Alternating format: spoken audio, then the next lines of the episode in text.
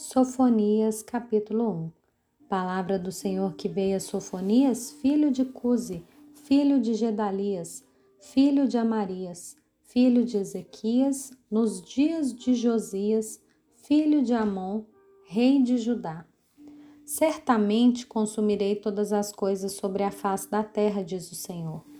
Consumirei as pessoas e os animais, consumirei as aves do céu, os peixes do mar, e as ofensas com os ímpios.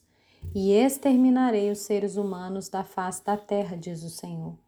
Estenderei a mão contra Judá e contra todos os moradores de Jerusalém. Exterminarei desse lugar o resto de Baal e a lembrança dos ministros dos ídolos e seus sacerdotes. Exterminarei os que sobre os terraços adoram o exército do céu, e os que adoram o Senhor e juram por ele também por Milcom. Farei desaparecer também os que deixam de seguir o Senhor e os que não buscam o Senhor, nem perguntam por ele. Calem-se diante do Senhor Deus, porque o dia do Senhor está perto. O Senhor preparou o sacrifício e santificou os seus convidados. No dia do sacrifício do Senhor, hei de castigar as autoridades, os filhos do rei, e todos os que se vestem como estrangeiros. Castigarei também naquele dia todos aqueles que sobem pedestal dos ídolos e enchem de violência e engano a casa dos seus senhores. Naquele dia, diz o Senhor, se ouvirá um grito desde o portão dos peixes e um uivo desde a parte nova da cidade, grande lamento desde as colinas Lamentem, moradores da Cidade Baixa, porque todos os comerciantes serão mortos e todos os que pesam prata serão destruídos.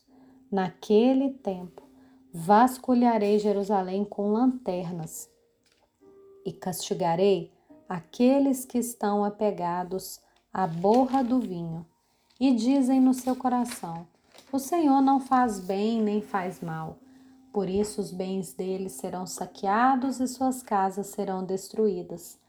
Eles construirão casas, mas não habitarão nelas. Plantarão vinhas, mas não beberão vinho.